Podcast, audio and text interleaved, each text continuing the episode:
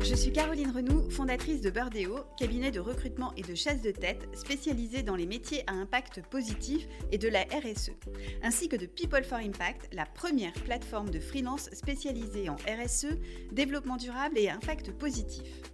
Avec YouMatter, le média qui aide à mieux comprendre les enjeux de notre monde en transition, nous portons le podcast Trajectoire. Chaque mois, nous partons à la rencontre d'experts présents sur la plateforme People for Impact et nous décryptons avec eux un sujet de pointe pour vous aider à mieux appréhender la transformation durable de votre entreprise. Catherine Gomi, bonjour. Consultante et formatrice en stratégie de transition des modes de production et de consommation, vous accompagnez les collectifs, collectivités et entreprises à impact dans l'élaboration et le déploiement de leur stratégie de transition sur l'ensemble de leur chaîne de valeur, avec un cœur d'activité sur les systèmes alimentaires et l'économie circulaire. Vous travaillez en particulier à construire et mettre en place des systèmes alimentaires durables, accessibles à toutes et à tous. Aujourd'hui, nous allons aborder la question de l'affichage environnemental des produits en élargissant l'approche sur d'autres dimensions, dont peut-être bientôt la dimension sociale. Alors Catherine, qu'est-ce qu'on entend par affichage et qu'est-ce que cela implique? Alors le terme, euh, bonjour, le terme affichage euh, rentre dans, le, dans, le, dans le, dispositif qu'on appelle allégation. Donc c'est toutes les informations qu'on va avoir sur un produit concernant un certain nombre de ses propriétés. Et donc là, on s'inscrit dans les allégations de type environnemental, sachant qu'on a des allégations euh, qui sont souvent de l'autodéclaration, bon, qui peuvent parfois porter à des pratiques d'éco-blanchiment ou greenwashing.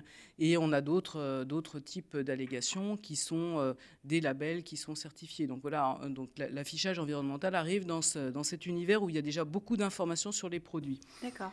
Voilà, donc euh, on, a, on, a des, on a en fait euh, sur, si on va, on va faire un, petit focus sur l'alimentaire, on a euh, un, dispositif du même type qui est le Nutri-Score qu'on voit maintenant mmh. de plus en plus sur tous les produits alimentaires, donc avec des codes couleurs, des lettres qui permettent aux consommateurs facilement de se repérer parmi une offre de produits qui est, qui est globale. Voilà, puisqu'en fait l'objectif de l'affichage environnemental, c'est il y, y, a un double objectif, c'est d'informer le consommateur pour qu'il puisse, lui, euh, changer potentiellement son mode de consommation, donc orienter vers des choix qui ont moins d'impact au niveau environnemental. Donc ça, c'est tiré par la, demande, en fait. Hein. Mm. Et l'autre, c'est de, de faire évoluer l'offre par des démarches d'éco-conception. Parce qu'à partir du moment où on affiche une note, on a un enjeu de transparence. Et, c'est vrai que pour une structure, ce n'est pas toujours évident, une entreprise, d'apparaître comme le moins bien classé de la catégorie. Voilà, donc c'est un dispositif qui fonctionne depuis de nombreuses années dans l'énergie, en fait, hein, avec l'étiquette énergie,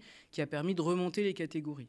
Euh, pourrais après développer la, différence entre l'affichage environnemental et cet affichage qu'on connaît depuis très très longtemps, l'affichage énergétique, et qui a vraiment à la fois euh, ben, permis de faire évoluer par la demande l'offre. D'accord.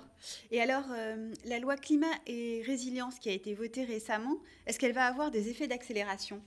Alors, elle devrait, puisqu'en fait, l'affichage environnemental, c'est une vieille histoire. D'accord. Voilà, on a commencé en 2009 à faire une expérimentation. Ça s'inscrivait dans la loi Grenelle de l'environnement. Mhm. Donc, il y a eu une première série d'expérimentations mhm. euh, avec euh, ben, un test de principe et qui a été retenu et qui est, la, qui est la, en fait toujours le, fil conducteur par rapport à toutes ces démarches, c'est que un affichage environnemental a du sens à partir du moment où il repose sur une méthode qu'on appelle l'analyse de cycle de vie, mhm. donc ACV euh, de façon euh, résumée, et euh, qui permet en fait d'évaluer les impacts sur toutes les étapes comme son nom l'indique, du cycle de vie du produit et suivant différents impacts, et pas seulement le changement climatique ou la consommation d'énergie.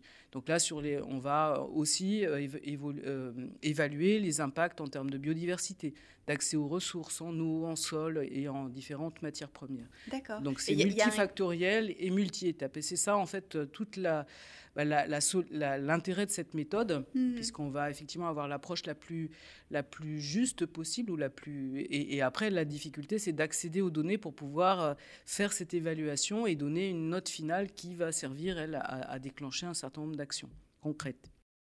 Et euh, on parle de plus en plus d'un affichage social. Mmh. Alors déjà peut-être, est-ce que vous pouvez nous dire ce que c'est et si c'est quelque chose d'envisageable? Oui, alors effectivement, donc 2009 c'est le début, une expérimentation et qui s'est arrêtée au niveau français parce qu'on avait des travaux équivalents qui se sont montés au niveau européen mmh et donc qui ont abouti à la création d'un certain nombre de référentiels qui permettent de faire cette évaluation environnementale par catégorie de produits puisque c'était un enjeu puisqu'en fait on, a, on, a des, on va avoir des méthodes qui vont être adaptées aux catégories de produits. Donc on a ensuite ce dispositif qui avait été quelque part arrêté au niveau français en attendant les, travaux européens, a été relancé. Euh, en, donc, dans la loi de transition écologique. Hmm. Et puis, euh, donc ça, c'était euh, en 2015, mhm. donc six ans après. Puis en 2020, sur la fameuse loi contre le, le, gaspillage et pour l'économie circulaire. Voilà. Et donc, qui a en fait introduit à nouveau l'affichage environnemental et en précisant qu'il pouvait y avoir aussi un affichage environnemental et social. Hmm. Donc en 2020, on était sur de l'affichage volontaire. Et en 2021, donc comme vous en avez, comme vous l'avez présenté sur la loi, la nouvelle loi euh, euh, climat en fait, on a euh, à nouveau introduit en fait dans un article euh, ces dispositions. Donc on aurait donc un affichage environnemental qui deviendrait obligatoire pour certaines catégories de produits et aussi et potentiellement un affichage environnemental et social. D'accord. Et donc ça, c'est à, l'expérimentation, sachant qu'il y a eu une saisine de la plateforme RSE, donc responsabilité sociétale des entreprises, et qui a abouti à un avis qui a été publié très récemment, en février 2022, sur les conditions de déploiement d'un affichage social. Donc affichage social, qu'est-ce que ça veut dire? Bah, C'est Si on fait l'analogie avec l'affichage environnemental, c'est regarder les impacts sociaux et sociétaux mhm. de chaque étape du cycle de vie. Donc ça nécessite aussi de développer une méthode de type analyse de cycle de vie adapté aux enjeux sociaux. Et effectivement, suivant le texte, on va dire, on va effectivement évaluer les impacts ou évaluer le respect de certaines exigences. Mhm. Mais on a à peu près les mêmes problématiques avec un, un cran euh, supplémentaire, c'est déjà d'avoir une méthode consensuelle au niveau euh, français international. Donc il y a des travaux qui sont, qui sont en train d'être menés au niveau de normalisation en fait, hein, pour avoir un socle. Effectivement, euh, j'imagine que créer un référentiel international euh, sur l'impact social, ça doit être très complexe. Oui, effectivement, parce qu'il y a déjà se mettre d'accord sur quel type d'impact on va mesurer, mm. en fait. Hein, donc, euh, et puis, c'est quel type de données, on, à quel type de données on va, on va avoir à accéder, puisqu'en fait, on, un des enjeux, c'est peut-être encore plus complexe que sur le sujet environnemental, mais on a des chaînes de valeur qui sont extrêmement longues. Sur un même produit final pour le consommateur, on peut avoir des chaînes qui sont différentes. Vous avez un même produit textile qui peut être produit euh, euh, pendant un mois à un endroit et puis un deuxième mois. Ça va vraiment dépendre euh, après de, la régulation du mhm. marché. Donc ça va être extrêmement... Ça, rend les, choses compliquées. En fait, plus la chaîne de valeur est longue et complexe et plus c'est difficile. Et aussi avec un enjeu, c'est de, trouver des méthodes qui permettent aussi à des petites structures de pouvoir aussi euh, procéder à, ce type d'affichage, d'autant plus si des affichages deviennent obligatoires. En fait, on a du volontaire, on a du volontaire encadré et on a de l'obligatoire. Donc c'est assez, complexe aussi sur le, dispositif, mais en tout cas ça, ça a du sens. Et ce qui est intéressant, c'est que de, ce fait, on peut aussi s'appuyer sur l'expérience qu'on a eue au niveau environnemental. Alors Catherine, euh, ces systèmes d'affichage, est-ce qu'ils ont euh, un impact sur les modes de consommation? Est-ce qu'on a pu mesurer ou voir des tendances euh, se dégager? Euh, oui, alors tout d'abord, ce qui est important, c'est de voir que ces dispositifs s'accompagnent ou devraient plus s'accompagner dispositifs d'information, de sensibilisation, de pédagogie auprès du consommateur. Ce n'est pas uniquement l'affichage tout seul qui peut faire bouger les lignes. Donc c'est vrai qu'après, c'est difficile de, comment d'évaluer l'impact unique de l'affichage qu'on voit avec le plus de recul possible, c'est que l'affichage énergétique sur en particulier les produits euh, électroménagers euh, a eu un impact en fait, hein, a eu un impact sur l'offre. Alors euh, c'est un, un, affichage, un étiquetage qui est relativement simple à décrypter puisque je peux tout de suite voir transformer en euros non dépensés parce que j'aurais pris, j'aurais acheté en fait un produit qui consomme moins d'énergie. Sur, un autre type d'affichage qui est euh, le Nutri-Score, donc, euh, donc on voit aussi qu'on peut avoir des effets au moins d'alerte, de se poser un certain nombre de questions par rapport aux produits qu'on n'avait pas imaginé avoir un score assez dégradé. ce qui est important dans ces dispositifs d'affichage, c'est d'informer pour pouvoir orienter et on a en fait deux types d'orientation, deux types de comparaisons mhm. qui sont intéressantes, d'autant plus pour l'affichage environnemental, c'est de pouvoir comparer dans la même catégorie. Donc je vais pouvoir comparer par exemple deux biscuits. Et donc, euh, bah, c'est deux recettes différentes, c'est des, des, types d'ingrédients différents, des emballages différents. Donc, je vais pouvoir éventuellement substituer avec euh, sur l'alimentaire, comme d'ailleurs sur des sujets comme le textile, aussi un enjeu de goût. Euh, si je n'aime pas le biscuit, je ne vais pas forcément pour autant changer ma consommation, mais en tout cas, j'aurais eu une information. Et le deuxième enjeu, particulièrement dans l'alimentation, c'est des transferts entre catégories. Mhm. Puisque un des aspects, si on veut réduire notre impact environnemental de, nos assiettes, hein, de nos régimes alimentaires, c'est de, de substituer une partie ou tout des protéines d'origine animale en protéines d'origine végétale. Voilà, donc c'est de la substitution qui, qui, peut s'opérer et qui peut euh, déclencher une alerte en voyant les produits. Donc c'est à la fois c'est plus de certains produits et, de ce fait moins d'autres en fait, hein. puisqu'en fait on a dans, dans les leviers d'action on a en particulier celui-ci, mais on a aussi des produits avec moins d'emballage, on a aussi euh, bah, l'origine des produits, donc plus ou moins locale, et on a aussi le quatrième élément qui est plus ou moins brut. Euh, c'est vrai que sur certains produits, on a cette connaissance.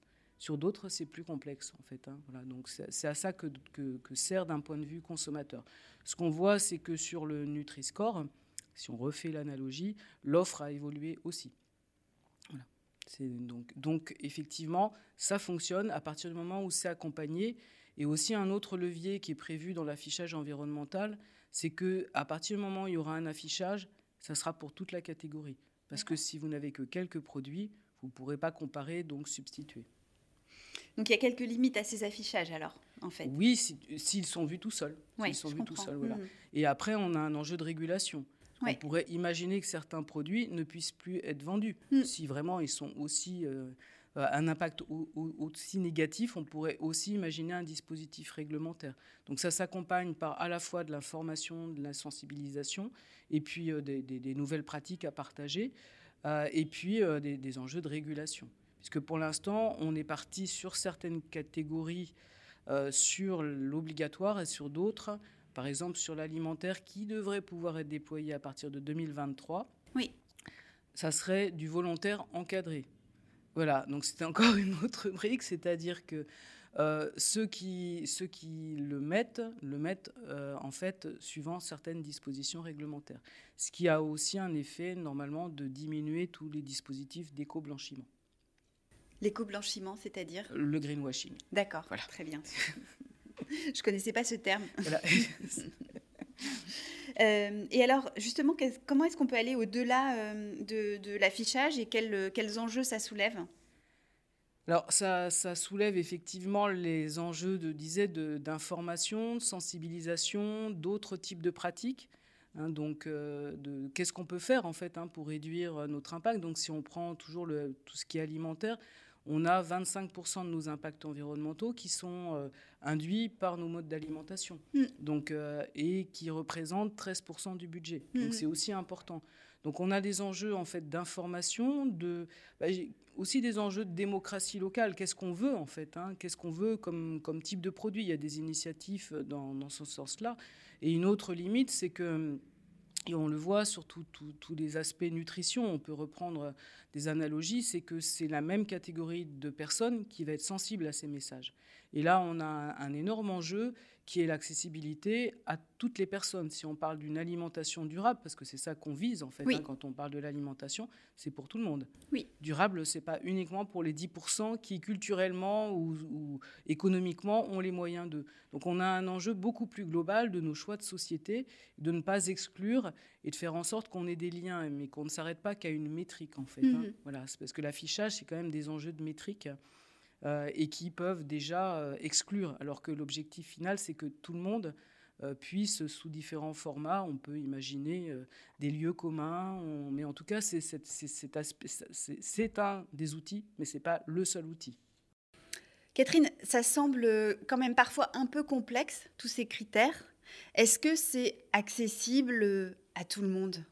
Alors, on a parlé de l'accessibilité aux consommateurs, donc il y a aussi l'accessibilité des entreprises, mhm. puisqu'effectivement, derrière, il y a une nécessité d'accéder à des données, à des méthodes, et donc on a tout l'enjeu de pouvoir en fait avoir un dispositif qui fonctionne aussi pour les toutes petites structures et les artisans, de voir est-ce que ça a même du sens pour les artisans d'avoir cet affichage environnemental à partir du moment où on a connaissance euh, des informations en direct. Donc ça, ça sera aussi un enjeu. Euh, que ce ne soit pas réservé ou que du coup ça n'exclut pas ceux qui euh, se posent déjà des questions et qui ont, qui ont répondu d'une autre façon en fait. Hein. Et euh, le, deuxième enjeu aussi, c'est l'effet de, de, la pondération. Puisqu'en fait, si on veut quelque chose de simple pour le consommateur, donc c'est le plus simple, c'est celui qui est plébiscité, c'est la note et la couleur, comme le mm. Nutri-Score, ça nécessite de pondérer. Alors, quand on pondère dans l'environnement, il y a quand même un, un enjeu, c'est qu'est-ce qu'on met en avant et euh, un effet euh, négatif possible, c'est qu'on compense quelque chose de négatif par quelque chose de positif, mais plus facile à atteindre. Alors que l'enjeu, c'est quand même l'équilibre. Un, des enjeux, c'est que ce soit accessible euh, pour les consommateurs, donc que ce soit relativement simple et utile directement. Donc, qu'est-ce que je fais de cette information? Donc l'enjeu d'accessibilité, il est très fort d'un point de vue des, consommateurs, puisque il, est, pour pouvoir en fait euh, agir, il est important d'avoir une information euh, lisible, simple et utile. Donc ça nécessite de, pondérer en particulier les différents impacts. Or, euh, pondérer les impacts nécessite de faire des choix. Donc qu'est-ce qu'on met plus en avant que d'autres? Et l'effet négatif possible, c'est qu'on puisse compenser euh, un impact négatif par un impact positif par ailleurs, euh, sans finalement avoir fait réellement un travail d'éco-conception. Et le, deuxième sujet, c'est l'accessibilité par toutes les structures et que ce dispositif puisse être adapté ou qu'on puisse prendre en compte le fait qu'on a des toutes petites structures, on a des artisans qui travaillent déjà avec un certain nombre de, bonnes pratiques et que l'affichage environnemental ne constitue pas un frein ou un rejet. Donc on a vraiment des deux côtés l'accessibilité pour tous les consommateurs euh, et l'accessibilité pour tous ceux qui, qui, qui font des offres. Catherine, est-ce que vous pouvez nous donner des exemples de missions et pour quel type de clients vous intervenez? Alors j'interviens euh, principalement sur, euh, euh, auprès des, collectivités, des, pouvoirs publics, puisqu'on a, on a ces enjeux en fait. Hein. Donc il y a à la fois des enjeux de, de, construction de connaissances, et en particulier donc, sur le sujet de l'accessibilité, sur le sujet de, la remise en cause de l'aide alimentaire d'urgence telle qu'on la vit et telle qu'elle continue, et, et le fait de, la lier à la lutte contre le gaspillage représente un certain paradigme. Donc ça, c'est effectivement, c'est faire, prendre conscience d'eux et construire les outils qui vont permettre de, changer en fait les éléments. Donc là, on est plus sur des, aspects de recherche-action.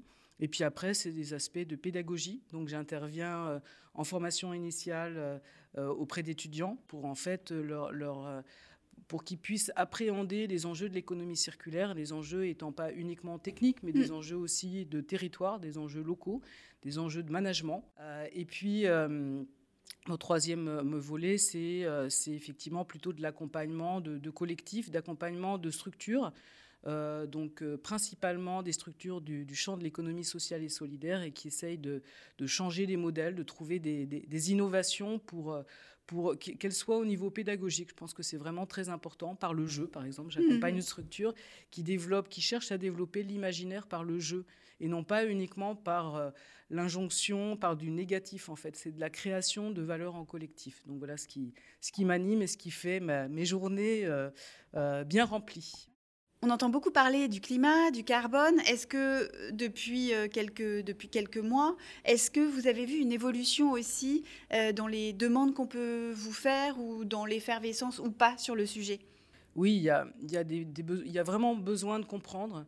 Il y a besoin d'action de, aussi. En fait, qu'est-ce que je fais? Puisque effectivement, là, je pense qu'il y a une prise de conscience qui est, qui est de plus en plus forte par différents acteurs, et c'est de se dire qu'est-ce que je fais? Qu'est-ce que je fais au quotidien?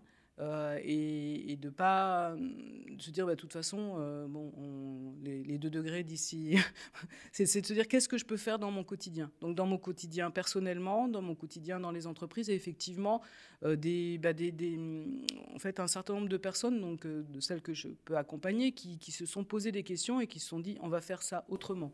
Voilà, et où on va créer de, de, nouveaux, de nouvelles choses parce que effectivement on va on va passer à l'action. Donc effectivement plus de plus de, prise de conscience.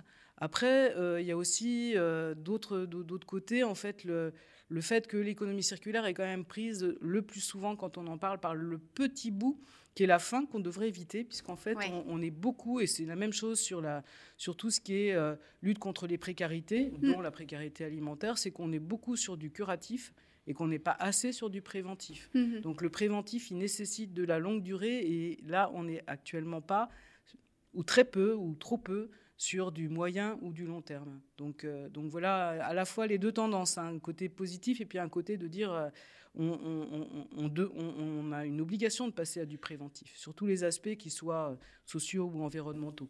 Ce sera peut-être la prochaine étape. Mm. Voilà. Très bien, bah écoutez, merci beaucoup Catherine. Merci Caroline.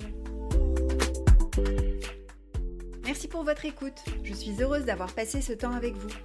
Si vous cherchez la retranscription de ce podcast, les liens de référence ainsi que tous les autres podcasts, vous pouvez les retrouver sur le site de People for Impact, c'est-à-dire people4impact.com, ainsi que sur celui de YouMatter, y o u m a t e rworld Dernière petite chose, cet épisode vous a plu? N'hésitez pas à le partager sur vos réseaux sociaux ainsi qu'à vos proches. Faisons grandir la communauté d'acteurs engagés ensemble. Vous pouvez aussi le noter sur votre plateforme d'écoute préférée. Un grand merci de m'avoir écouté et retrouvez-nous très bientôt pour le prochain épisode.